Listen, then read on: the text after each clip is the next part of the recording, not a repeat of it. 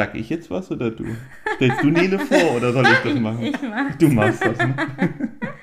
So, wir sitzen jetzt wieder hier auf unserem Bett und Nele ist bei sich in Hamburg und wir freuen uns total, dass eine erneute Folge mit dir klappt, Nele. Du bist ja Paar- und Sexualtherapeutin und alle fanden es schon so cool, dass wir die Folge mit dir gemacht haben.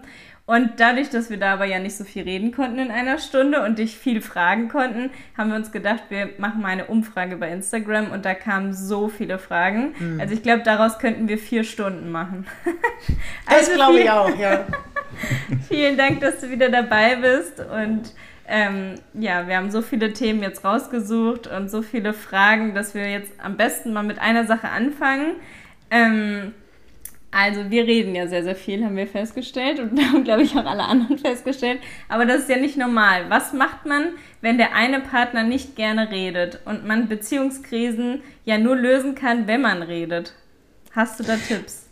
Also ich glaube, dass ähm, einige Probleme sich auch lösen mit der Zeit. Also wenn ich jetzt beispielsweise mir eine To-Do-Liste mache Ja. ähm, und drei Wochen warte, dann hat sich meistens ein Drittel davon schon wieder selbst erledigt. Also insofern muss man nicht zwangsläufig immer über alles sprechen. Aber spannend ist es ja genau, wenn ähm, die beiden unterschiedliche Bedürfnisse haben.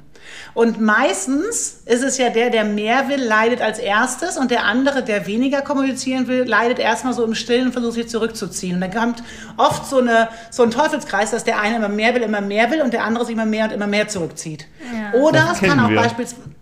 Das hatten wir ja auch ein bisschen. Das war ja unser Anfang. Das war bei uns ziemlich umgedreht. Ja. Ich bin übrigens auch da, genau. ähm, ähm, das war, war, war, war irgendwie umgedreht bei uns. Normalerweise sagt man ja immer, der Mann redet weniger und ist nicht so ja, emotional oder zeigt seine Gefühle nicht so gerne. Und ich bin da ein bisschen anders. Ich glaube, für eine Beziehung grundsätzlich nicht schlecht, würde ich mal behaupten. Ja. Das soll jetzt kein Eigenlob sein. War es aber, aber und das ist vollkommen in Ordnung. ja, also ich finde, das gibt ja so unterschiedliche Gründe. Also meistens verhält man sich ja aus guten Gründen. Es kann ja beispielsweise sein, dass man gar nicht so gewohnt ist vom Elternhaus, dass man über Themen spricht. Ja, ähm, das kann sein, dass man gar nicht so gewohnt ist, auf die eigenen Gefühle zu achten und sich zu hinterfragen. Und wenn dann jemand kommt, der ein bisschen reflektierter ist, dann kann das auch ein Mismatch geben, weil dann der eine das natürlich gut kann und der andere dann sich unter Druck gesetzt fühlt, weil er sagt, wo soll ich denn jetzt bei mir nachgucken? Ich habe das noch nie gemacht, wie geht denn das? So, das kann ja auch sein. Oder es Wie kann sein, dass die. Kommunikation... Es war bei uns am Anfang ja so, dass ich gar nicht so reflektiert war und dass Felix erst so mir beigebracht hat. War das so? Ja, das habe ich doch ganz oft schon gesagt, dass du immer dich in alle Ja, reinversetzt Ja. hast und ich gar nicht. Und deswegen habe ich auch Dinge gemacht, wo ich einfach selbst nicht gecheckt habe, dass es mir auch wehgetan hätte und so. Ja. Ja. Sich einfach in andere reinzuversetzen, muss man erstmal lernen. Ne? Und wenn man sonst keinen um sich rum hat, der das macht oder mal anspricht, dann lebt Ja. man einfach so vor Obwohl sich hin. eigentlich meine Familie, muss ich, die war gar nicht so, dass so viel gesprochen worden ist. Also wir haben schon geredet, aber jetzt nicht so. Also nicht mal ansatzweise so wie wir reden oder sowas. Also auch meine Eltern, ich glaube, die haben auch ein bisschen aneinander vorbeigeredet, ge- geredet, äh, gelebt und geredet. Ähm, deswegen sind sie auch nicht mehr zusammen. Also das war wahrscheinlich auch ein Auslöser. Aber natürlich auch die Zeit war natürlich auch eine ganz andere. Also ne, mit 18 zusammen und, und, und so, das ist natürlich viel schwieriger irgendwie aufrechtzuerhalten auf Dauer. Also Und ich finde das, ich finde das auch einen spannenden Punkt, ne? wenn der eine mehr gewohnt ist, äh, ähm, reflektierter zu sein oder mehr in sich reinzuhorchen, dann ist das ja etwas, was derjenige gut kann. Und zwar schon eine Erfahrung hat über eine längere Zeit. Und da eine Erwartung zu haben, dass der andere das selbstverständlich genauso gut kann, ist natürlich schwierig. Also, ne, und das kann den anderen unter Druck setzen. Und Druck erzeugt immer Gegendruck. Das heißt, der, der wird sich wahrscheinlich noch mehr zurückziehen, weil er irgendwie denkt, okay, Moment mal. Also da geht es ja auch darum, eine gemeinsame Möglichkeit zu finden. Ja, ähm, um zu gucken, wie, wie gefällt dir das denn? Also worüber möchtest du reden, in welcher, ähm, in welcher Häufigkeit? Oder was ich auch oft erlebe natürlich in meiner Praxis, wenn die Kommunikation häufig so kon konfliktgeladen ist und man so häufig streitet, dass ähm, man gar nicht mehr beginnt miteinander zu kommunizieren, weil man immer Angst hat, dass es wieder im Streit endet. Und dann ist es ganz schwierig, sich in Ruhe hinzusetzen, weil man dann schon in so einem Konfliktzirkel drin ist. Ja, Ja, das sind die Altlasten, genau, die man dann auch immer, die, ja, genau, einfach, die man nie so richtig löst. Ne? Aber genau. Verlustangst ja auch, wenn man mit der Person dann darüber redet, dass man das scheiße findet, dass die andere Person nicht mit einem redet, dass man dann Angst hat, dann trennt man, trennt die Person sich von einem, ne? Und man möchte ja auch nicht alleine sein. Da kommt es ja auch drauf an, wie eng die Beziehung halt generell ist. Was die so aushält. Und auch wirklich, was die so erfahren haben, das habe ich auch immer wieder in der, in der Praxis. Wenn, also nehmen wir jetzt mal ganz, ganz plakativ, ne, so küchenpsychologisch, aber ganz plakativ, jemand ist mit drei Geschwistern aufgewachsen und der andere ist Einzelkind ähm, dann ist es wahrscheinlicher, dass derjenige mit ganz vielen Geschwistern sich mal durchsetzen musste und ein bisschen lauter auch kommuniziert. Und dass ähm, der, das Einzelkind vielleicht möglicherweise, ähm, dass da ein bisschen mehr drauf gehört worden ist, weil es ein bisschen stiller war. Und dann kann schon die Art der, der Kommunikation, also wenn dann jemand sein Bedürfnis äußert und ein bisschen lauter ist und das, das mehrmals sagt, kann für den anderen das Gefühl aufkommen, aber wenn ich jetzt so laut rede, dann bin ich schon halb in der Trennung drin. Aber das ist für den anderen gar nicht so. Also ja, das, das ist ja so genau Sachen, wie bei uns. Ja. So, weil ich bin der Jüngere und musste mich gegen meinen Bruder schon durchsetzen, auch wenn ich mich super mit ihm verstanden habe. Charlotte ist die Älteste ja. und musste jetzt wahrscheinlich weniger laut sein, obwohl du Brüder hattest, die natürlich auf deiner Nase irgendwie rumgetanzt nee, sind. Nee, haben sie nicht. Ja, ne? Siehst du? haben wir das Problem gelöst. so, next. Ja, aber da, da, würde sich doch erklären, eventuell, wenn du der, der Jüngste bist, du, Felix? Ja, also der Jüngere, genau. Also der Jüngere. Und der mhm. Jüngere, der, der wird dir dann durchaus weniger gehört und dass der mehr den Impuls hat, nachher anderen was erzählen zu wollen. Ich bin auch die Jüngste. Ja, ah, da ja. muss man irgendwie, ne, muss man ein bisschen kämpfen. Mein Bruder war auch dreieinhalb Jahre älter. Und der hat es auch schon manchmal ausgenutzt. Der war schon irgendwie ein bisschen fies manchmal. Also wir haben uns grundsätzlich super verstanden, da kann man gar nicht sagen. Also wir haben echt ein super Verhältnis gehabt. Und aber er war schon so, dass er seine seine, wie soll man sagen, auch geistige Überlegenheit, dreieinhalb Jahre, ich war zehn, wenn er dann irgendwie 13,5 war, dann ist es schon was anderes. Der eine ist halt wirklich noch ein mhm. Kind und der hat mich halt schon mal manchmal so gepiesackt, gepiesackt, dass ich einfach nicht so hinterherkam und das hat mich so rasend wow, gemacht. Wow, oh nein, ja. voll gemein. Ja, ich habe kein Beispiel, aber es war öfter so und das, also meine Mama hat immer ein paar Beispiele kann ich nicht mehr genau sagen, aber er war einfach ein bisschen überlegen, logisch, logischerweise. Boah, das war bei uns zum Glück gar so. nicht so. Aber lustigerweise war ich ihm, jetzt muss ich ein bisschen angeben, war ich im Sport immer ein bisschen besser als er. so, da habe ich ihm gezeigt, aber das fand, er, das fand er aber doof. Das mochte er natürlich auch gar nicht. Und du hattest Und, mehr Frauen, oder? Ja, das kann man viel mit, noch nicht mit 10. also genau, und die Frage ist, ist das jetzt ein Qualitätsmerkmal, ja oder nein? Genau, klar. Natürlich. Ja, das war aber auch noch nicht mit, noch, mit, noch nicht mit 10 so, das war dann irgendwann. Aber, aber das habe ich, aber da, da hatten wir automatisch einen Schwenk, ich weiß gar nicht, ob das auch gefragt worden ist. Ähm, aber ähm, das, das, die Frage kommt immer wieder auf, wenn man weniger Erfahrung hat, sexuell, ja. dass man sich dann unsicher fühlt und das Gefühl hat, ähm, der andere kann das aber besser. Also gerade wenn jemand mhm. irgendwie ne, mehr sexuelle Partner hatte und der andere ja. häufig in Beziehung gewesen ist. Und also wir erleben ja Sexualität häufig auch mit Emotionen oder gerne. Und mhm. dann sind wir so Beziehungsvögler.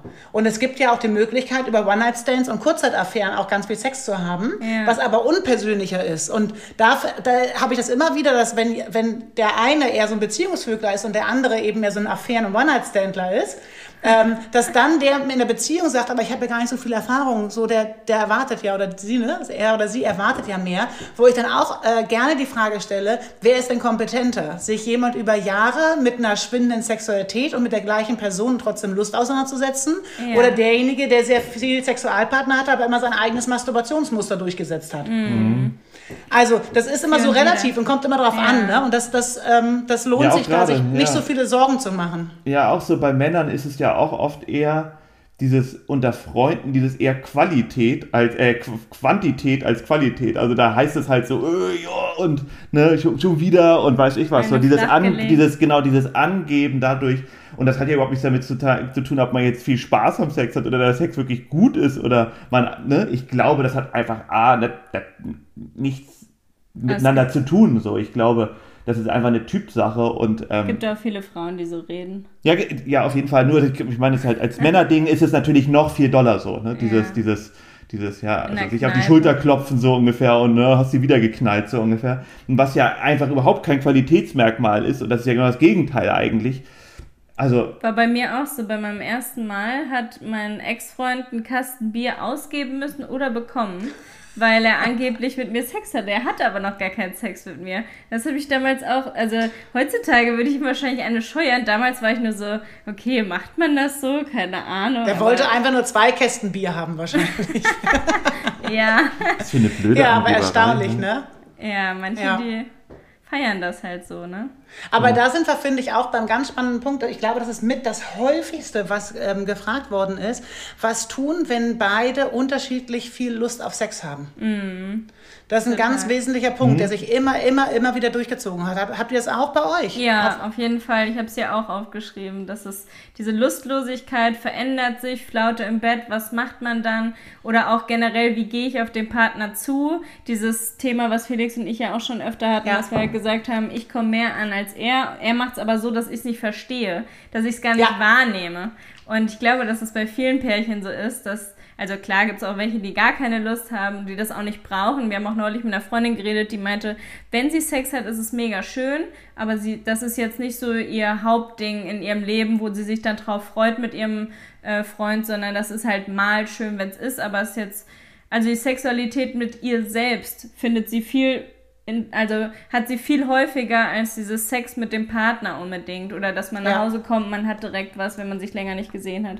Das fand ich auch sehr spannend, wie verschieden halt die Pärchen das so ausleben oder wie wichtig das auch ist. Bei uns ist es so, wenn wir einen Streit hatten oder wir sind uns nicht so nah ein paar Tage und wir dann Sex hatten, dann sind wir danach wieder voll verknallt und alles ist so ganz eng. Und ja. ähm, ich glaube, bei anderen ist es teilweise auch so was, man hat Sex und dann ist wieder alles gut. Versöhnungsex haben wir nie, so ist es nicht, aber dieses generell sich nah sein bringt einen wieder zueinander. Ja, total. Es war so ein Auf und Ab von bei uns. Ne? Ja. Das ist echt so. Auch gerade haben wir jetzt grundsätzlich, wir haben Besuch und ähm, da spielt sich natürlich nicht alles irgendwie so zwischen uns ab. Ja. Und ähm, meine Mama ist da gerade. Und ähm, da merke ich auch, dass es bei uns manchmal ein bisschen weniger bei uns vom Gefühlen wieder ist. Das ist Voll. einfach so ein Auf und Ab, aber eigentlich total krass, dass es bei uns halt schon so auffällt. Ne? Ich glaube, bei den meisten Leuten fällt das gar nicht so auf. Ich finde immer, bei uns merkt man die Nuancen schon immer, mm. so weil wir halt so viel miteinander ja, machen und arbeiten und wie auch immer. Ja. So und ähm, ich, gestern Abend war es dann wieder total gut. Gestern sind wir wieder total zusammen ja, irgendwie so, ne? Also Aber ohne Dichter, Sex. Ohne Sex, wir haben halt geredet und wichtig, also so, was dir, ne, was einfach ein Thema gelöst quasi, so ein bisschen uns unterhalten und tief unterhalten. Aber dann, ja, es ist lustig. So, ja. es ist immer ein Auf und Ab, wie es so, ja. Das ist ganz spannend, weil ihr gesagt habt, Versöhnungsex gibt es bei euch gar nicht so. Nee. Ähm, weil das ist ein ganz spannender Aspekt, warum wir eigentlich Sex haben. Also die, die, die Frage, warum möchtest du Sex haben? Ich habe immer wieder in der Praxis, also ich nehme mal wieder ein klassisches Beispiel, Mann-Frau. Ähm, du kannst Sex haben oder auch masturbieren, um den Druck loszuwerden. Du kannst mhm. masturbieren oder Sex haben, um besser einzuschlafen. Du kannst Sex haben wollen, um sich dem anderen nahe zu fühlen. Das ist ein emotionales Bedürfnis. Du kannst ähm, Sexualität haben, ähm, damit du deinen Körper besser spürst. Also es gibt, oder damit du das orgastische Gefühl am Ende erlebst. Also es gibt mhm. Milliarden von Möglichkeiten, warum man Sex haben möchte.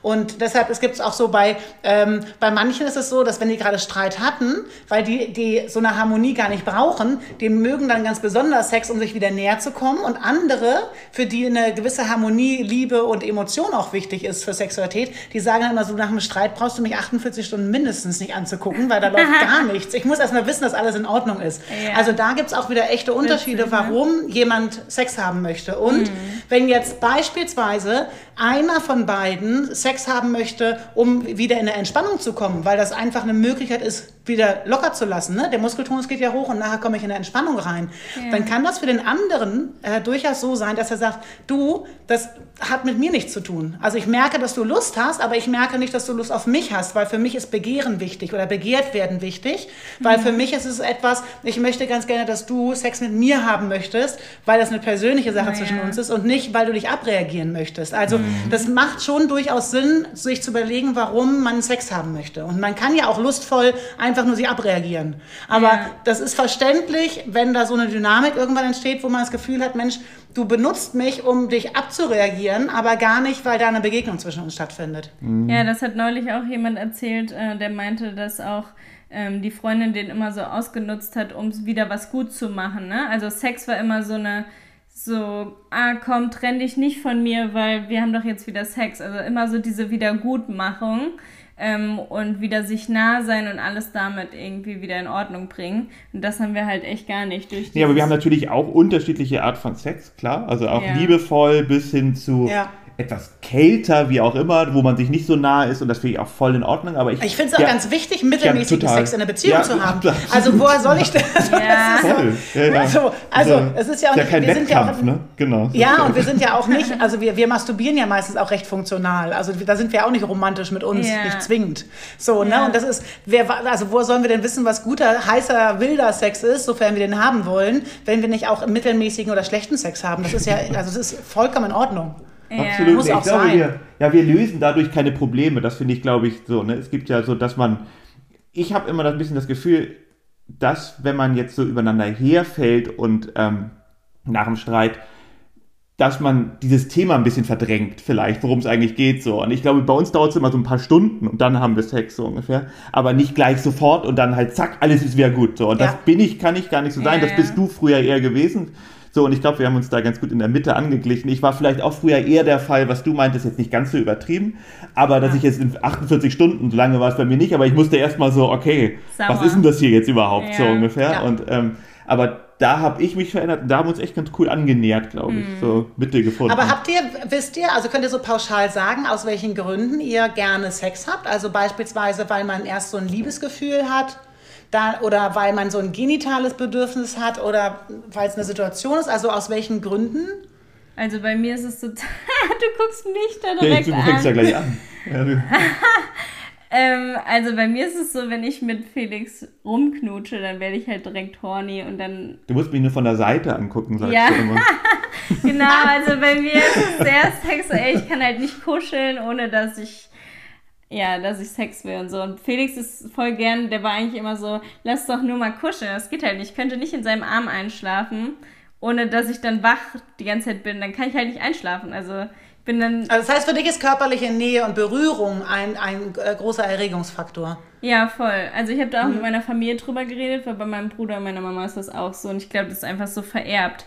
Dass wir, wir können nicht neben einer Person so richtig eng einschlafen. Also ich bin auch so, ähm, dass ich teilweise nachts dann auch so im Traum oder so träume ich total oft so, dass ich mit Leuten Sex habe oder mit meinem Bruder sind wir mal eine Nacht aufgewacht und haben voll rumgemacht, als wir im gleichen Bett geschlafen haben, weil wir beide so sexuell sind und beide nicht mehr gecheckt haben, dass unser Partner da nicht noch liegt. So, so eine der peinlichsten Sachen, wo wir immer wieder drüber lachen, weil wir auf einmal den Arsch des anderen und dann so wacht man so aus, so, what the fuck, was geht hier gerade? Und ähm, sowas hatte ich auch schon mit einer Freundin, also ich bin ganz, ich bin schon ganz vorsichtig bei anderen Leuten mit im Bett zu schlafen. Ähm, Also zwei Bettdecken, wenn du keinen Sex haben willst, dann sind zwei Bettdecken wichtig. ja. ja. Genau. Ja, meine, Mama, meine Mama schläft dann einfach äh, in ihrer Wohnung und ihr Freund in seiner Wohnung. Das könnten Ja. wir machen, indem ich im Gästezimmer schlafe, aber Felix will das immer nicht und dann äh, liegen wir halt einfach so ein Ja, ich bisschen. finde das irgendwie doof. Das ist so ein, so ein grundsätzlich so ein Streitding irgendwie, wenn jemand anders in einem anderen Bett schläft. So. Also was wir normalerweise machen, wenn wir uns streiten, dass jemand im Gästezimmer schläft. ja, ich meine mach Mutter das halt, wenn du ist. schnarchst oder Ja, wenn genau. wir richtig Streit hatten. Nee, aber das kriegen wir ja meistens auch hin. Bei mir ist es aber nicht so ein. Also klar, bei mir ist es auch schon ähnlich wie bei dir, nur ich würde sagen 80% weniger. Also Ja. ich, wenn ich jetzt mit dir rumknutsche, dann werde ich nicht sofort horny. Dann ist es meistens so, dass du dann absolut horny wirst und ich dann natürlich mitmache, aber du bist meistens dann doch eher der Faktor. Ich, Ja. ich würde schon sagen, dass ich auf jeden Fall auch sehr sexuell bin, aber nicht ganz so wie du. Ich habe auch voll viele Sensoren gefühlt an der Hand. Also wenn Felix schon an meiner Hand irgendwie so rumknibbelt oder so, dann Knippelt. Ja, oder keine Ahnung. Pult. Ja, dann, dann macht das voll was bei mir und bei ihm so komplett gar nicht. Also er sagt, er hat gar keine sexuellen Punkte an seinen Händen, wenn man ihn so streichelt oder Händchen hält oder sowas gar nicht. Und das Nein, das ist eher, da, da ist es eher so ein, so ein ja, Wir-Gefühl, so ein, so ein Liebe-Ding. So. Aber ne, das ist auch was, also ist was ganz Besonderes, Schönes und so, aber da werde ich jetzt nicht horny. So, also ganz einfach gesagt. Also, keine Ahnung. ja, aber auch so, ich, ich glaube, Naja, wir haben, haben wir- Sex so, so ein, so ein, wie sagen wir, was hast du noch für die zweite Frage, ob man so ein, so, so ein Druck, dass man, will. ja, so, Ja, so beispielsweise, so so ne? Also, oder besser einzuschlafen oder, oder manchmal auch durchaus, weil man das Gefühl hat, Sexualität gehört ja dazu und man muss das so ein bisschen abhaken. Das gibt es ja auch Nee, durchaus. das, ne? Dass das man- haben wir nicht. Nee, das haben wir auch nicht. Auch dieses, Also ich dieses, kann besser einschlafen, deswegen fasse ich mich immer mal an, aber dieses das Abarbeiten. auch nicht.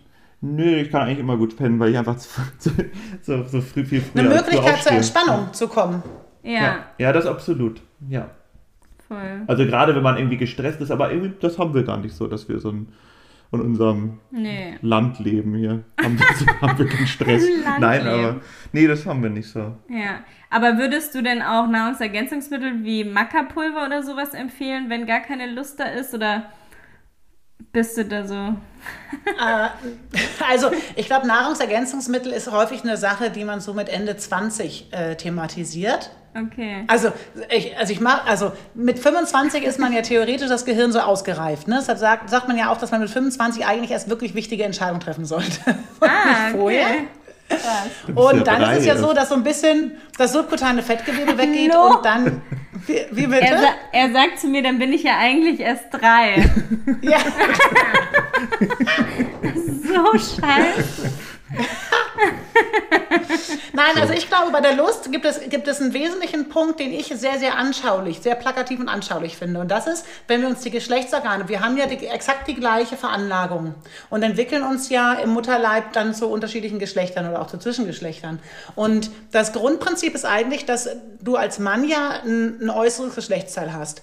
Und die, das große Grundproblem ist, dass du, um fun funktionieren zu müssen und Kinder zu bekommen zu müssen, brauchst du eben eine Erektion. Das heißt, es geht sehr um die Funktionalität und wenn es nicht klappt, kann jeder zugucken. Also jeder sieht, dass es nicht funktioniert und das ist ein echt richtig fieser Druck, der auf Männern lastet, dass es eben wirklich funktioniert und was auch oft dazu führt, dass wenn es mal nicht funktioniert, der Kopf angeht, wenn man permanent anfängt zu überlegen, oh Gott, ist es gleich wieder so weit, ist es gleich sowieso wieder so weit und dann kann man gar nicht mehr genießen und dann kommt so die self-fulfilling prophecy, dass es immer wieder in so eine, Spirale. in eine Spirale reingeht. Und das Mhm. ist einmal das große Thema. Der Vorteil ist aber, dass sich Männer auch mehr mit ihrer Lust auseinandersetzen müssen. Also was macht mir Spaß und was macht mir Freude. Das Mhm. haben wir bei Frauen nicht so, weil du hast bei, als Frau dieses innere Geschlechtsorgan, wo ja selten die Frauen sich selber mit dem Spiegel angucken.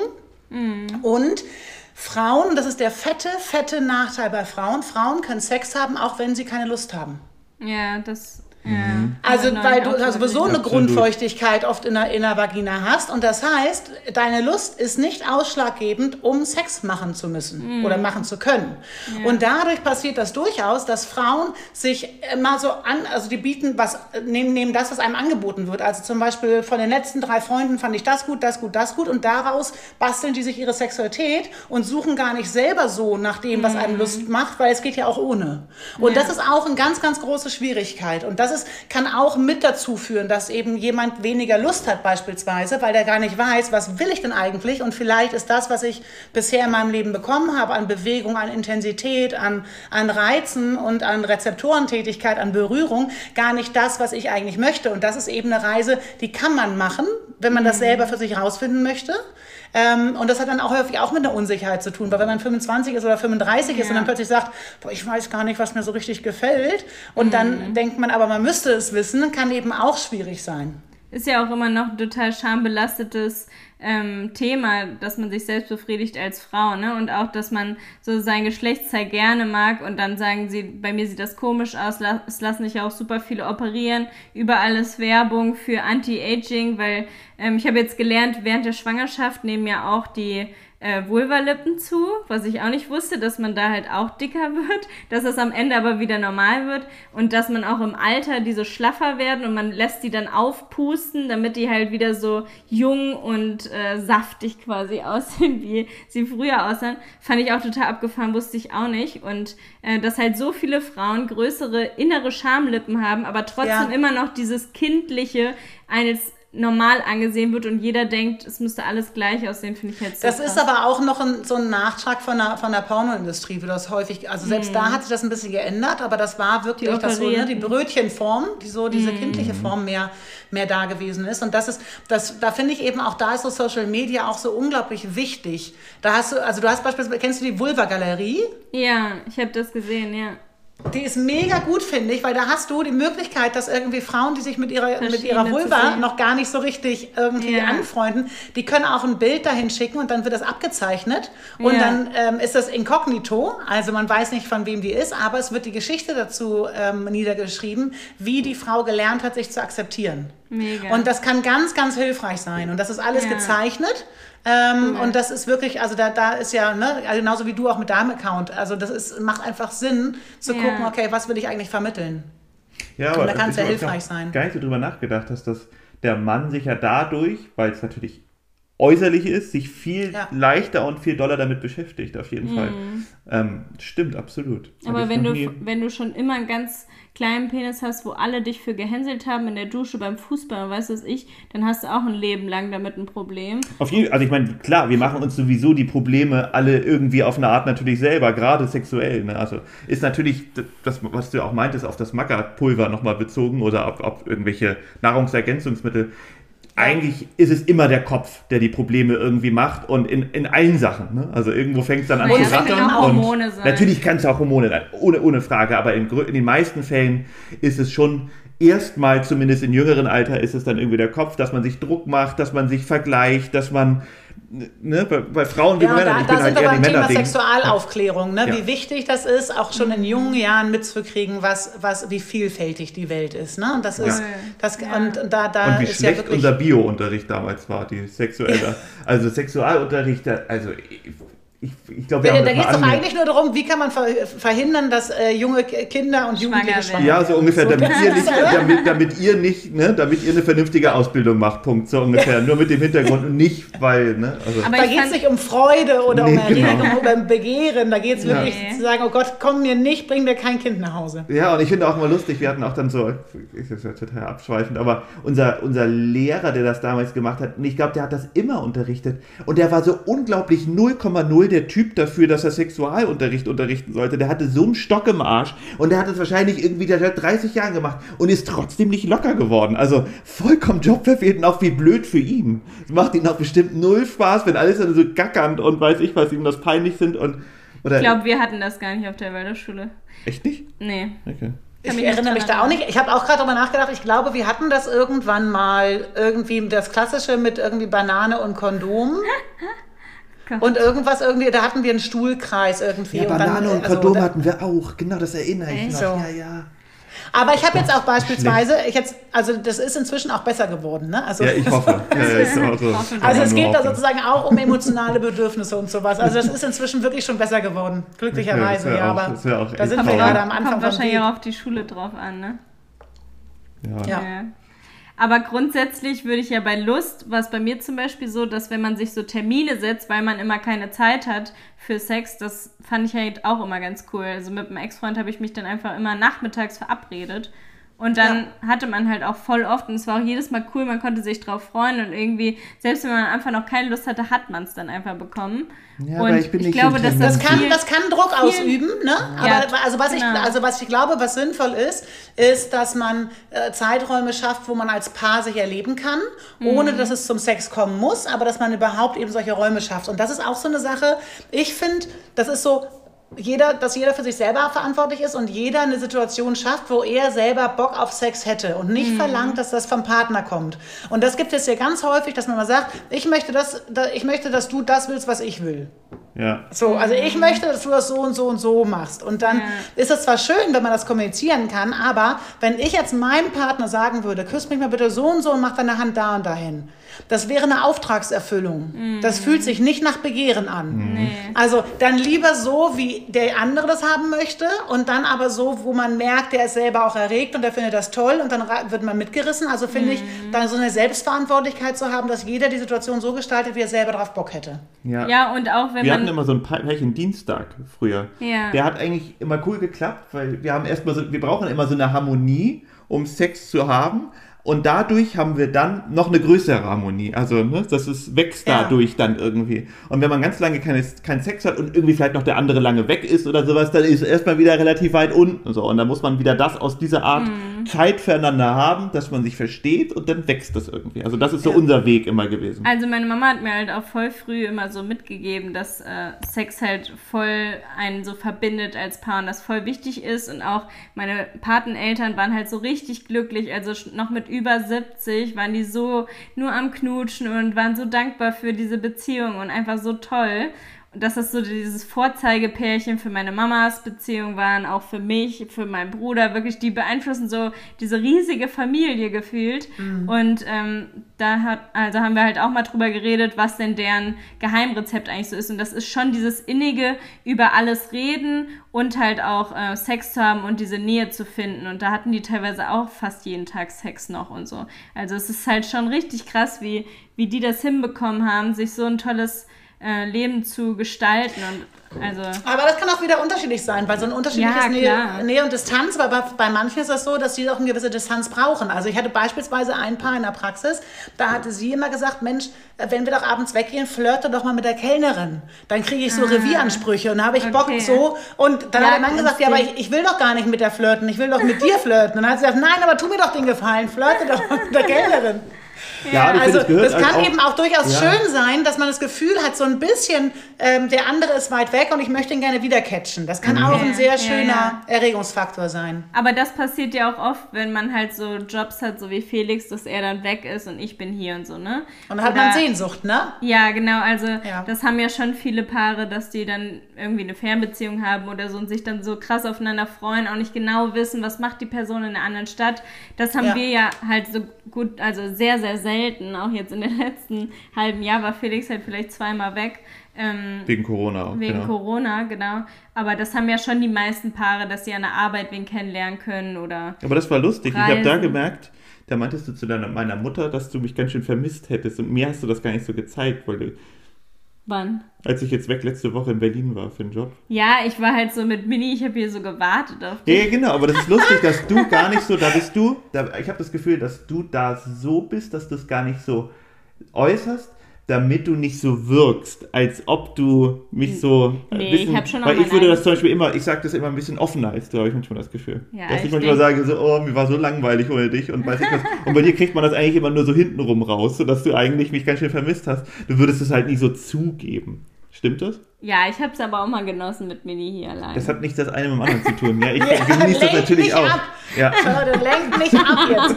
Nein, ich habe dich schon sehr vermisst. Ja, das finde ich gut, danke. Das war genau das war. Danach haben wir es ja erledigt, die Folge heute. Nein, Quatsch.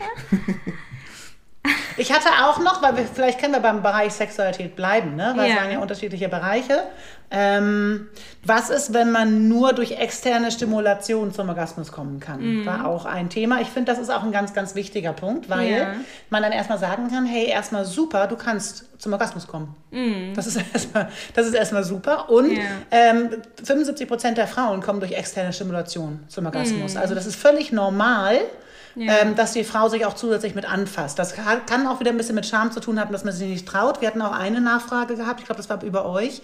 Ähm, da kam auch, ich habe einen neuen Freund, wie kann ich ihm denn beibringen, dass ich noch ein Hilfsmittel, so ein Toy gerne hätte dazu. ja. so.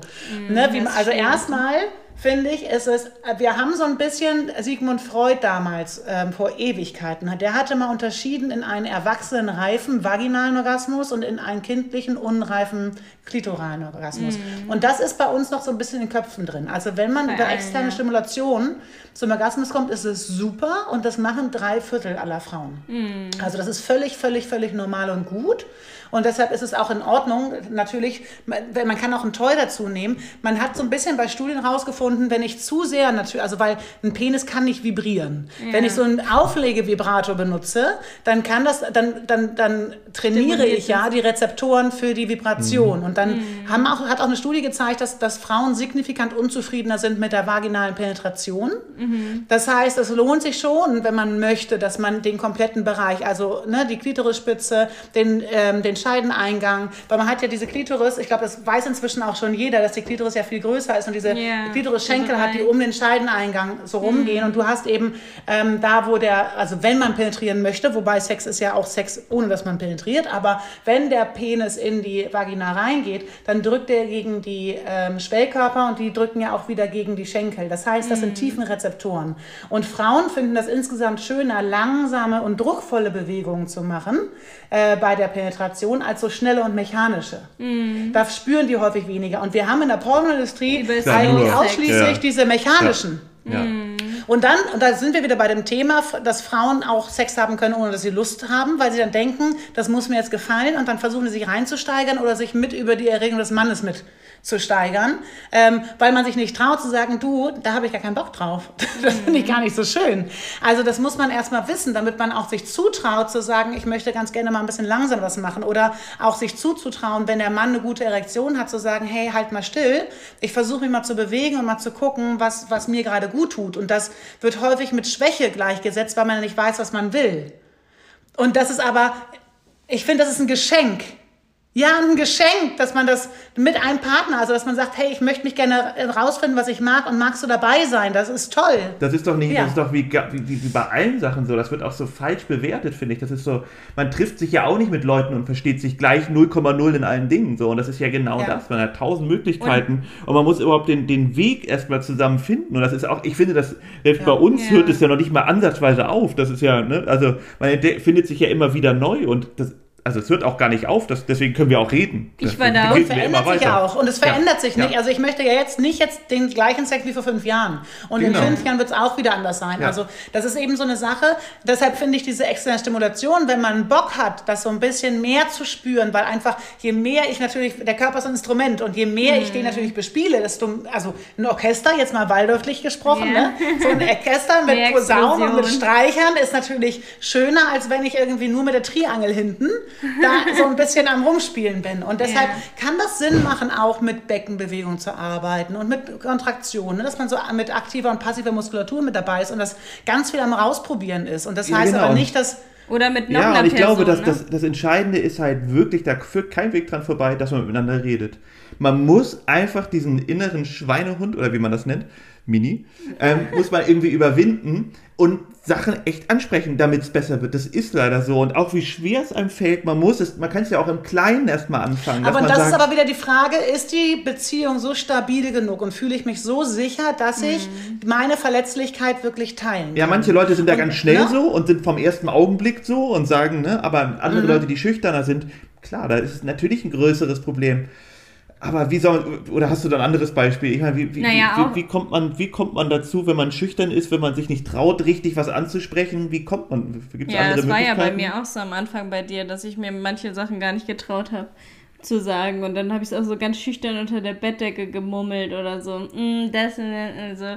Oder habe es erstmal mit Freundinnen besprochen, weißt du nicht noch? Ja, ja, war, irgendwie, ja, klar. Das hatte ich Aber das kann man ja auch thematisieren, da muss man sich ja nicht gleich nackig ausziehen, mental, ja. sondern man kann ja erstmal sagen, du, dass man, ähm, ich habe so ein paar Sachen, wo ich das Gefühl habe, dass, dass wir da gar nicht so richtig drüber sprechen können. Also, ne, das geht ja nicht ja. um die eine Sache, sondern häufig ist das so eine generelle Sache. Mhm. Beispielsweise, was brauche ich, um ähm, ein gutes Gespräch zu führen? Ein bisschen bisschen mehr Ruhe, die Abwesenheit von Telefonanrufen, ja. von irgendwie vielleicht anderen Menschen. Das heißt, dass man sich erstmal Situationen sucht, wo ein Gespräch entstehen kann. Ja. Mhm. Und darüber eben das wirklich, und da sind wir schon wieder bei der aktiven Beziehungsgestaltung, dass ich eine Beziehung so gestalte, dass ich mich wohlfühle. Und mhm. wenn man jetzt eine Zweierbeziehung hat, jeder von beiden hat 50 Prozent Entscheidungsgewalt. Also man darf und muss sich einbringen. Mhm. Und man kann natürlich auch entscheiden, hey, da hast du jetzt 99 Prozent, ich habe einen, aber dann ist das eine, das ist eine gemeinsame Entscheidung. Das ist auch vollkommen in Ordnung. Wie war es denn da für mich, für dich damals, als du solche Sachen angesprochen hast? War das total schwierig oder wie war das? Ja, aber kam ich dir dann ganz gut in, kam ich dir dann ganz gut entgegen und habe gesagt, okay, ich höre dir zu oder habe ich oder hat er das gar nicht gemerkt am Anfang? So, das würde ich ja gerne mal wissen. also ich weiß noch an die, die, die, die, also dass du Sachen angesprochen hast, aber ich weiß nicht mehr meine Reaktion drauf. Ich würde sagen, ich habe ganz okay drauf reagiert, aber ja, also bei mir war es so, ich hatte, ich hatte irgendwie ganz viele so, ähm, so Affären oder ja, schon Affären eine Zeit lang, wo immer die Typen total gerne oral befriedigt haben. Und ich mag das halt auch voll gerne. Und Felix hat das dann halt einfach nie gemacht. Und dann habe ich das irgendwann versucht, mal so anzusprechen. Aber das ist mir so unangenehm gewesen, weil ich einfach dachte, also es hat mich auch teilweise wütend Wenn er es gemacht. wollte, würde es ja tun, ne? Also ja, will man genau. ihn ja nicht zu was zwingen, was er vielleicht nicht Genau, mag. man will ihn ja nicht zwingen und auch nichts aufdrücken. Und dann habe ich halt immer so gedacht, ja, okay, er will es vielleicht gar nicht, er mag das nicht. Und zusätzlich ist es auch, hat es mich so wütend gemacht, dass Männer immer automatisch davon ausgehen, dass Frauen das mögen und dass, dass man das so macht. Ich habe auch eine Freundin, die hat das immer, wenn sie ihren Freund wieder gesehen hat, beim, beim ersten Mal, wenn die sich gesehen haben nach einer Woche oder so, war das das Erste, was sie gemacht hat bei ihm. Also auch diese Art von Beziehung gibt's ja, wo, genau, aber das, wo das ja so verlangt genau. Nein, du hast das auch überhaupt nicht verlangt. Darum geht's ja gar nicht. Aber das hat mich, also so manche Dinge, die dann so unausgesprochen sind, machen mich so, so wütend, dass man denkt, boah, warum ist das eigentlich bei Männern normal, dass sie das kriegen und wir Frauen sind so, nur manche Typen mögen das und wie soll ich das jetzt ansprechen? Ne? Also so ein Thema. Und wie hast du es dann angesprochen? Wie hast du Ich glaube, das ist wirklich unter der Bettdecke. Wir haben es wirklich irgendwie die Bettdecke über den Kopf gezogen und Ja. dann darüber geredet, so ungefähr. Schön. So, so wie ich das noch weiß. Aber ähm, Ja. ja, ich, ja, ich glaube, das glaube ich verstärkt. Ich glaube, wir haben. Ja, Auch mit Sextoys ist das auch so, ne? Da, wo die dann sagen, ich bin zu schüchtern, um zu sagen, dass ich mich währenddessen noch anfasse oder ein Sextoy haben will, was ja echt viele Frauen äh, währenddessen noch diese Klitoris ähm, Stimulatoren haben. Und ich glaube, viele Männer kennen das auch schon und für die ist das voll normal, aber das erstmal anzusprechen. Genau, überhaupt die Reaktion ne, Ja. zu bekommen. Aber ich würde einfach den meisten, glaube ich, wirklich die Angst nehmen, weil vielleicht bin auch nur vom, auf mich bezogen. Ich würde natürlich, wenn jemand auch was anspricht, worauf ich jetzt nicht so stehe, würde ich ja jetzt mich nicht trennen. Und ich glaube, das ist ja auch eine große Angst vielleicht von Leuten, dass man dann sagt so, oh Gott, was, wie, da stehst du drauf? Oh, jetzt müssen wir uns das Aber mal das ist überdenken. doch oft- pass- aber das ist passiert doch oft so, wirklich? Meinst Wenn, du? dann, wenn, wenn die Beziehung von vornherein nicht ganz so stabil, man sich nicht ganz so sicher fühlt. Oder wenn man, wenn davor schon so eine Streitatmosphäre ist, wo beide darum kämpfen, gehört zu werden. Und dann kommt ja äh, sozusagen Oralverkehr mit auf die Waagschale von, guck mal, das machst du auch nicht. Also man muss immer gucken, so Ja, wie die Grundharmonie Ja, und wie die, wie die Bereitschaft für, für Kommunikation überhaupt da ist. Aber mit Toys würde ich doch irgendwie sagen, eigentlich jeder Typ findet das doch ganz gut, oder? Ich so, Nee, Aber wie ist es denn bei Toys bei dir, Felix, beispielsweise? Oder wäre das, äh, Charlotte, wäre das komisch für dich, wenn jetzt Felix auch mit Toys anfangen würden und mit irgendwelchen künstlichen Vagina, Vaginen, Vaginas? Guck, jetzt komme ich schon wieder durcheinander. Ihr wisst, was ich meine, Ja. ne? Ähm, Würdest du das komisch finden? Nö, ich glaube, also weiß ich nicht. Die sehen, diese Aufblaspuppe neben mir fände ich jetzt schon ein bisschen komisch. Ja, Äh, besonders diese klassische, ne? mit, nur mit diesem, Mit dem Mund offen. Ich glaub- es gibt ja sozusagen diese, es gibt, glaube ich, irgendwie äh, äh, Trucker-Muschis, glaube ich, werden die genannt. Ja, ja, also ja, kleine genau. für die Hand. Und Handmasturbation gibt es auch für den Mann. Auch Vibration inzwischen für den Mann. Da gibt es ja inzwischen einiges. Und es gibt ja auch, das gab es damals, ich weiß gar nicht, ob das heute auch noch da ist, von irgendwelchen Pornodarstellern, die die Genitalien nachgemacht, damit man eben auch sozusagen mit der Art, also ne, was wäre, wenn man jetzt beispielsweise eben, je näher das kommt, desto gefährlicher wird es ja häufig eingeschätzt. Ne? Ja. Aber was wäre denn, weil es noch nicht normal ist, dass Männer eben auch noch Toys benutzen? Ne? Das ist Ja, also noch eine Sache, da generell- redet man noch selten drüber. Ich fand halt bisher, also alle Toys, die mir so über den Weg gelaufen sind, ich habe noch nicht viel ausprobiert, aber es ist einfach, ähm, Nicht deins. ja, nee, es ist auch einfach relativ uninteressant, muss ich für mich sagen zumindest, weil ich finde, bei Frauen ist es natürlich was anderes, man kann sich, ja, man, man kann in was, ich was reinstecken sozusagen. Und beim Mann ist es natürlich, man müsste ja Du irgendwas was rüberstuhlen, drumherum. machen. Und Ja. das ist, genau, und, genau, aber da ist grundsätzlich die Hand etwas sinnvoller, habe ich gemerkt, oder halt direkt halt die Partnerin oder die Affäre Ja. oder was auch immer. So. In dem ich Film- fand immer das Beste. Wobei meistens es wirklich so ist, dass man irgendwelche Sextoys bestellt, sie einmal ausprobiert und dann la- la- landen die meisten ja wirklich in der Schublade.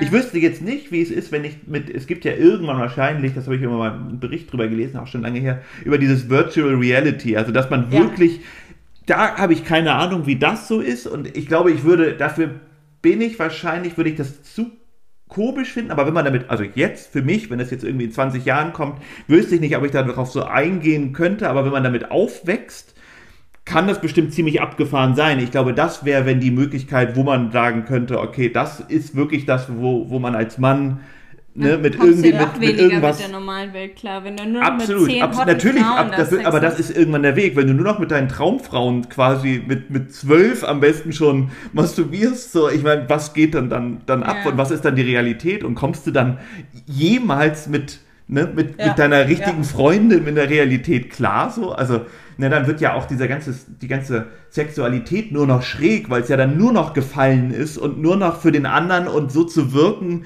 wie die Frau dann in der, in der anderen Virt Virtualität. Also, bei dem Film Call Me By My Name ist es ja zum Beispiel so, dass der das By your name. By Your Name, der macht das ja so richtig erotisch mit dem Typ. Kennst du den Film?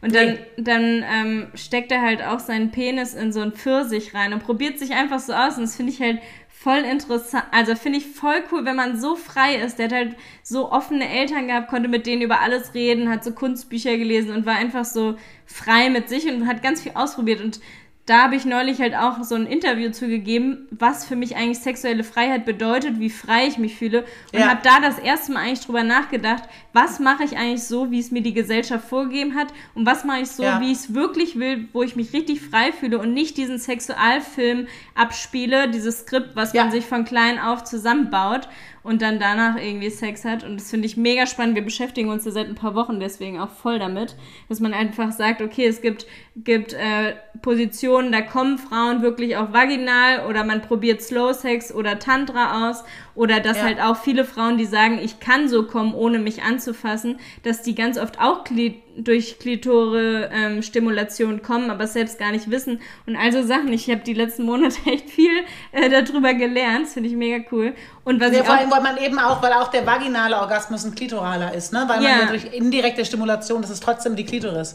Ja, das meine Ja. ich, genau. Und das Ist der Orgasmus da eigentlich ist unterschiedlich? Nee, ist genau der Also die gleiche Art oder? und Weise, die Art und Weise ist äh, tatsächlich unterschiedlich, je nachdem, also wir haben so einen Erregungsreflex am Anfang und den Orgasmusreflex am Ende. Und je nachdem, wie du deinen Körper von der Physiologie benutzt, um dahin zu kommen, hast du auch unterschiedliche Arten von Orgasmen. Also das habt ihr wahrscheinlich, wenn ihr drüber nachdenkt, gab, gibt es unterschiedliche Sachen. Manche sind dann mehr muskulär, dass die Muskulatur ein bisschen mehr zittert und sich entspannt. Andere durchfluten einen mehr innerlich. Also es gibt ja verschiedene Arten von Orgasmen. Und das hat auch damit zu tun, wie ich meinen Körper benutze, um zu diesem Orgasmusreflex hinzukommen. Okay, okay. Also insofern ist das wirklich eine Sache, das fühlt sich oft auch anders an. Ähm, Okay, je nachdem, wie man stimuliert, äh, stimuliert, wie viel Druck man hat, wie viel Tempo man hat, wie man die Atmung benutzt, wie man sich bewegt. Und das kann immer wieder, und auch gerade mit Emotionen gemischt, ne, kann das immer wieder wirklich unterschiedlich sein. Ja, ich hatte auch, äh, als ich jünger war, da habe ich so angefangen, alle möglichen Freundinnen und meine Mama und alle so zu befragen und habe so gesagt, und wie ist das bei dir? Bist du direkt so und so gekommen? Und irgendwie alle, die ich so gefragt habe, die meinten immer, ja, wenn ich, also ganz viele haben richtige Schmerzen, mögen gar keinen Sex, eigentlich machen es nur ihrem Freund zuliebe, andere können gar nicht kommen, äh, mögen aber trotzdem dann Petting oder so. Und dann wiederum andere, die dann meinten, ja, ich kann jetzt kommen, es lag wirklich am Partner oder am Penis, an der ja, an der, an der, An der Art, sich anatomischen zu Ding. bewegen oder genau, Ja, ja. genau. Mhm. Und auch dieses, wenn ich oben sitze, dann komme ich. Und das ist ja auch diese Klitoris, ähm, Klitore-Stimulation, indem du ja so raufreibst auf den Bauch quasi. Auch, Genau, ne? deshalb hast du ja, wenn der Mann auf dem Rücken liegt, da gibt es auch ganz, also man kann ganz gute ähm, Alternativen haben,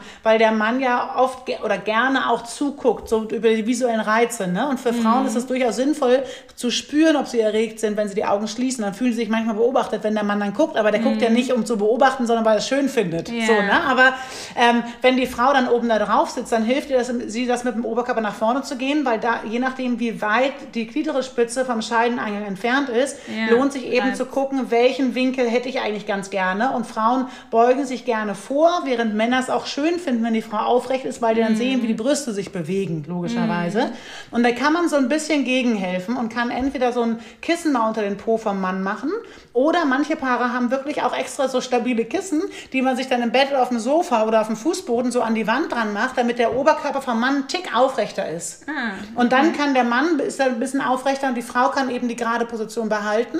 Ah. Und dann hat, hat, es aber der gleiche Winkel für die Klitorisspitze, damit man dann eben durch Vor- und Rückbewegung und nicht hoch runter Ja. dann eben auch besser, ähm, besser sich stimulieren kann. Ja, das ist auch, wenn Felix dabei meinen Po festhält, dann ist es auch viel intensiver.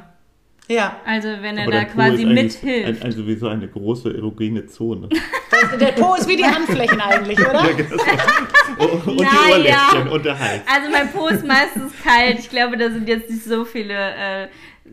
Sexpunkte dran. Absolut. Es ist doch. bei mir eher Hand und sowas, ja. Okay. Aber klar, ist schön, wenn du mir am Po fasst. ich bin jetzt nicht überall am ganzen Körper so, dass du mich da nur berührst. Also hier habe ich zum Beispiel gar nichts am Bein. Okay. Nee. Ja, wenn du da so reinknuffst. Ansonsten kam auch noch ganz oft die Frage, das wollte ich auch noch machen, bevor wir äh, hier Schluss machen, dass man gar nicht weiß, wie man mit dem Partner umgehen soll, wenn er fremd geht. Also ob man überhaupt dem noch eine Chance Ja. geben soll und wie man auch wieder Vertrauen aufbaut. Ne? Also um jetzt mal von dem Sexthema so ein bisschen auch Ja, wegzukommen. genau, so sind wir Geht's hier nur noch um mich? beim Thema Sex, genau. Ja, also das ist wirklich eine ganz, ganz spannende Frage, wie sich Vertrauen wieder aufbaut, weil man dann oft in so eine Dynamik reinkommt, dass man anfängt zu kontrollieren, weil, um Sicherheit zu bekommen. Also man möchte ja, wenn, wenn einem der Boden in den Füßen so weggerissen worden ist, möchte man ganz gerne wieder eine Sicherheit haben. Mhm. Und eine Sicherheit ähm, gibt es natürlich äh, nie, logischerweise, aber oft versucht man dann über Kontrolle und Wissen. Also ich kontrolliere und ich frage viel nach. Mhm. Ähm, und dann fühle ich mich nur sicher, wenn derjenige genau neben mir ist. Aber das funktioniert, ein Leben mhm. funktioniert ja nicht, ne? wenn der andere immer neben einem ist.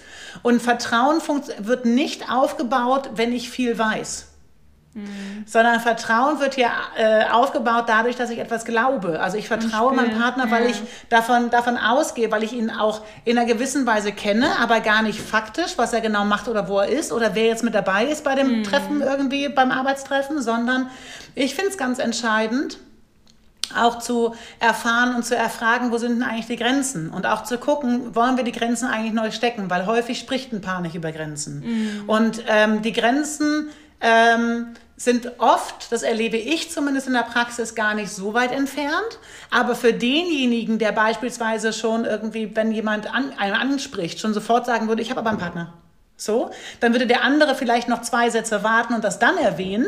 Mhm. Ähm, aber für den, der das sofort sagt, ist natürlich Polen offen, weil der dann denkt, der sagt ja nie Bescheid. Mhm. Und deshalb finde ich das ganz interessant, einfach zu sagen, Mensch, ab wann würdest du dich denn komisch fühlen, dass du sagst, Mensch, das ist für mich jetzt eine Grenze? Oder mhm. ab wann würdest du das dann eigentlich doof finden, wenn, was mich angeht? Also das ist so eine Sache, ja, wenn man voll. sich damit auskennt und das ist so eine Wertevorstellung zu haben, ähm, dann kann man auch wieder eher vertrauen, weil man weiß, wie der andere tickt. Und da sind wir wieder leider beim Thema Kommunikation natürlich. Mhm. Ähm, und äh, häufig spricht man da gar nicht so richtig drüber. Und das kann lohnenswert sein, weil das kann auch sein, dass man auch sagt, du, für mich ist das, ähm, da sind wir so ein bisschen auch bei Monogamie und Polyamorie, ähm, weil das war auch eine Frage durchaus mit dabei. Das kann natürlich sein, dass man sagt, Mensch, ich habe gemerkt, für mich ist das in Ordnung. Mhm. Ähm, ich finde es wichtig, dass man einfach guckt, ist der Sex mit meinem Hauptpartner oder mit meinem Erstpartner wirklich auch gut? Oder ist das so, dass ähm, ich, kann man ja auch jemanden anderen nehmen, da, ähm, weil ich nicht weiß, wie ich die Qualität verbessern kann mit meinem Erstpartner? Mhm. So. Also das gibt ganz, ganz viele Möglichkeiten, darüber zu sprechen, wie man was machen möchte. Und ich finde, um die Frage zu beantworten, nein, eine Außenbeziehung auf sexuelle Art muss kein Schlussstrich sein. Das entscheiden immer beide und es ist auch mal ganz ganz wichtig, wie die miteinander umgehen. Ja. Ähm, und wie eng die Beziehung auch ist, ne? Wie und eng die Beziehung ist. Und ich finde auch die Situation, also ich wurde vorhin auch gefragt, was würdest du machen, wenn Felix jetzt mit seiner Ex Sex hatte und du es halt rauskriegst, würdest du mit ihm zusammenbleiben? Die haben halt, glaube ich, zwei, drei Hunde, ich weiß nicht, ob sie schon auch ein Kind haben, da hängt dann schon einiges dran, dann weiß man nicht, wie eng ist die Beziehung. Ich habe auch gesagt, wären wir richtig happy und ähm, er hintergeht mich für eine Woche mit der und ich würde es nicht merken und denke, alles ist gut, dann würde ich sofort Schluss machen, weil das für mich so ein, so ein Punkt ist, so, oh, oh mein Gott, der kann mich so hintergehen, ohne dass ich es merke und wir sind doch eigentlich gerade glücklich. Wenn wir aber eine Krise haben und alles ist eh schwierig, sowas wie du ja auch in der Beziehung hattest, dass es eh schon fast wie vorbei war und man dann mit jemandem was hat, dann ist für mich ja, was anderes. Die Situation ist eine andere. Ja. Und was ich eben auch ganz, ganz wichtig finde, ähm, ist, dass man eben auch, ähm, dass man eben auch schaut, ähm, aus welchen Gründen das vielleicht passiert ist. Also nicht mhm. jeder hat immer eine, eine, eine, schlechte Beziehung, logischerweise. Ja. Ähm, aber ähm, der elementare Punkt ist, dass wir auf einmal diese Verletzung haben auf der körperlichen Ebene, weil man ja häufig Sexualität als was Exklusives nimmt. Also da mhm. ist ja mhm. die Verletzung da. Was ich aber in der Praxis erlebe, was viel, viel wesentlicher ist, ist das Nachtatverhalten.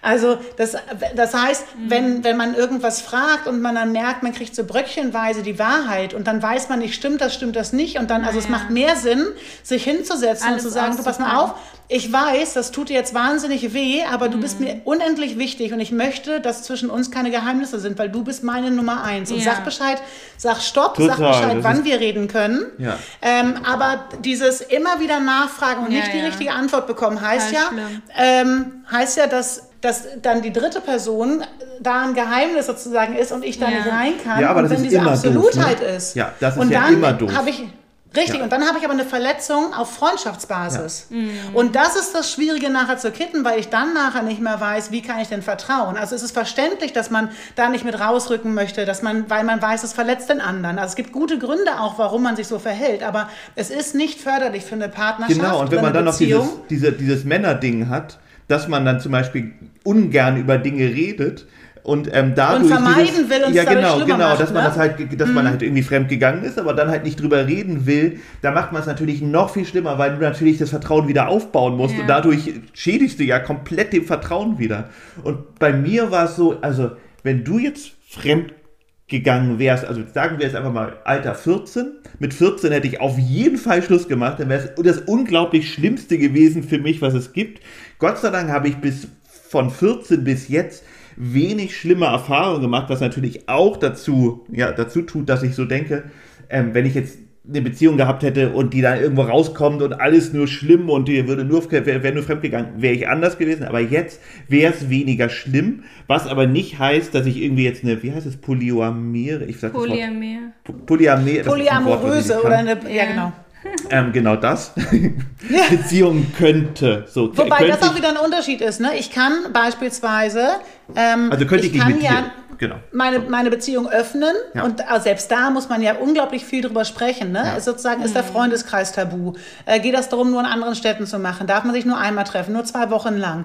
Ja. Ähm, ist das mit Küssen? Ist das ohne Verhütung? Also das gibt unendlich viele Sachen, die man besprechen muss. Und das eine ist, die Polyamorie heißt ja, dass man wirklich auch zwei Menschen oder mehr Menschen lieben kann. Und das andere ist auch, eine offene Beziehung kann Offene ja sein, ich habe meine Beziehung, ja. Hauptperson mit Gefühlen Ja. und kann mir aber sexuelle Abenteuer ohne Gefühle noch holen. Also das ist, das ist aber ein großer Bereich, wo noch, noch viel mehr über Verletzungen gesprochen Ich glaube, es muss. schwierig würde ich da finden, wenn man das, wenn man mit jemandem lange zusammen ist. Also entweder ist man so lange zusammen, dass man denkt, man müsste dem Ganzen für, also jetzt mal vielleicht übertrieben gesehen, nochmal wieder einen neuen Kick geben, dass man sagt, irgendwas reicht nicht, man liebt sich aber total, dass man sagt, so, okay, wie, wie kriegen wir es hin, dass wir länger zusammenbleiben, Ja, auch, ne? miteinander dann, reden. Dann kann ich das nachvollziehen, auf jeden Fall, dann wäre es auch eine Möglichkeit, die ich auf jeden Fall sagen würde, würde Ja. funktionieren. Oder einfacher ist vielleicht, wenn man es wirklich direkt ziemlich am Anfang macht. Weil dann hat man nicht so dieses, diese Selbstverständlichkeit in der Beziehung, dass man, ne, weißt du, was ich meine, dass man diesen Besitzanspruch doch irgendwie hatte und dann ihn irgendwie auflöst und dann, ne, weil, weil das ist, glaube ich, könnte ich mir schwierig vorstellen. Es ist ja Entweder ziemlich am Anfang oder wirklich nach einer langen Zeitspanne, wenn man zusammen ist, so würde ich es für mich Ich finde halt auch so ein besoffenes One-Night-Stand oder so, das kann man schon verkraften, wenn man eine richtig Ja, gute wobei Beziehung das dann häufig schwierig ist, wenn der Partner dann wieder mit Freunden Wieder loszieht weiß geht. Alkohol im Spiel. Ja, ja. Da, also da kann man das, also das ist ja auch, alleine zu Hause sitzen und sich die ganze Zeit Gedanken zu machen, ist auch eine doofe Idee. Ja. Also, ja, ja. aber das ist ein ganz, ganz großes Thema. Ja, aber wir haben es immerhin geschafft, vom Sex auch so ein bisschen wegzukommen. Ja, das nächste Mal reden wir dann nochmal ausführlicher über das Thema, was wir jetzt am Ende hatten. Und wir haben ja noch so viele andere Themen. Also, ist mir auch unglaublich warm, was auch an unserem Gespräch liegt, aber auch an dieser unglaublichen Hitze hier in diesem Zimmer. Ich, Ja. wir, das ist das zweite Gespräch, wo wir total aber es war ein richtig schönes Gespräch wieder. Ja, Vielen. Dank für deine Zeit, mega Nele. Und ich glaube, das, ähm, das hatten wir beim letzten Podcast, ne, die, die, ähm, da hatten wir darüber gesprochen, wer welchen Redeanteil hat. Und ich glaube, das war jetzt recht au- ausgeglichen, würde ich sagen, zwischen euch beiden. Voll. ja, ich dachte, ich rede Oder? überhaupt nicht. Aber das ist nicht. Also ja, das ist ein Zeichen dafür, das war ausgeglichen. Ich dachte, ich wollte Mein mich immer dazwischen mal zu Wort melden, dass ich auch noch da bin. Okay, dann ist das super. Quasselstrippe. Ja, ach, genau. Und dann eine am, am Schluss noch, dann hat eine sich noch gemeldet, das war, ähm, wir haben eine Babyplanung, das funktioniert nicht wegen der erektilen Dysfunktion. Da hatten wir vorhin schon mal drüber gesprochen. Ähm, da kann man ganz gute Sachen machen. Also erstmal ab zum Urologen und das checken, ob es was Medizinisches ist. Und ansonsten kann man aus sexologischer Sicht wirklich recht gut was damit machen. Weil beispielsweise ähm, taucht sowas immer wieder auf bei Männern, die den Fokus sehr, sehr auf die Frau haben und der Penis sagt, Mensch, aber ein bisschen Egoismus wäre auch mal ganz schön. Oder es geht um bestimmtes ein bestimmten Tempo, bestimmtes Druck, äh, also bestimmten äh, Druck und bestimmtes Tempo, so rum, genau. Ähm, und das eigene Masturbationsmuster kann sein, dass das eben nicht für den penetrativen Verkehr auch geeignet ist. Also da kann man mit einer Sexualtherapeutin recht gut auch äh, drüber sprechen. Also insofern keine Scham und ab echt mal so zum Sexualtherapeuten. Das ähm, kann sich lohnen. Gerade Ja. wenn er auch sexologisch ausgebildet ist. immer, glaube ich, eine größere Schwierigkeit ist, weil als Frau geht man ja einfach, lernt man früh zum Frauenarzt zu gehen und zum Urologen zu gehen Ja. als Mann, ist einfach eine Ist ganz gar nicht andere selbstverständlich, ist ne? eine ganz andere Hürde auf jeden Ja. Fall. Also ich war in meinem Das Leben noch ich aber nie beim. Urologen. So, jetzt habe ich mich geoutet.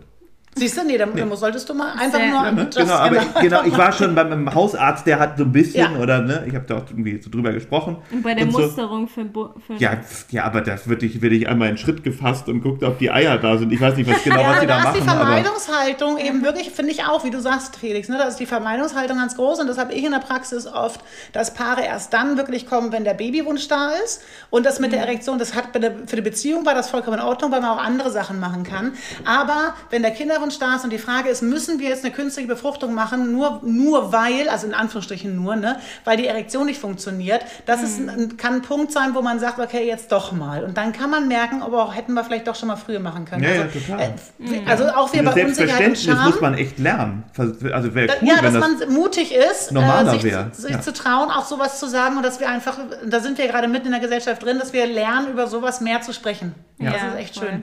Schöner Abschluss. mehr reden. Haben wir Ja. ganz gut Ja, gemacht heute. schon wieder, genau. Ja, dann- Ja, ihr beiden. vielen Es war Dank. schön. Ja, auf jeden Toll. Fall. Dann, das sieht Bis keiner, zum aber ich, nächsten Mal. ich winke. Bis zum nächsten Mal. Bis zum nächsten Einen Mal. schönen Abend. Du Dir auch. Tschüss. Tschüss.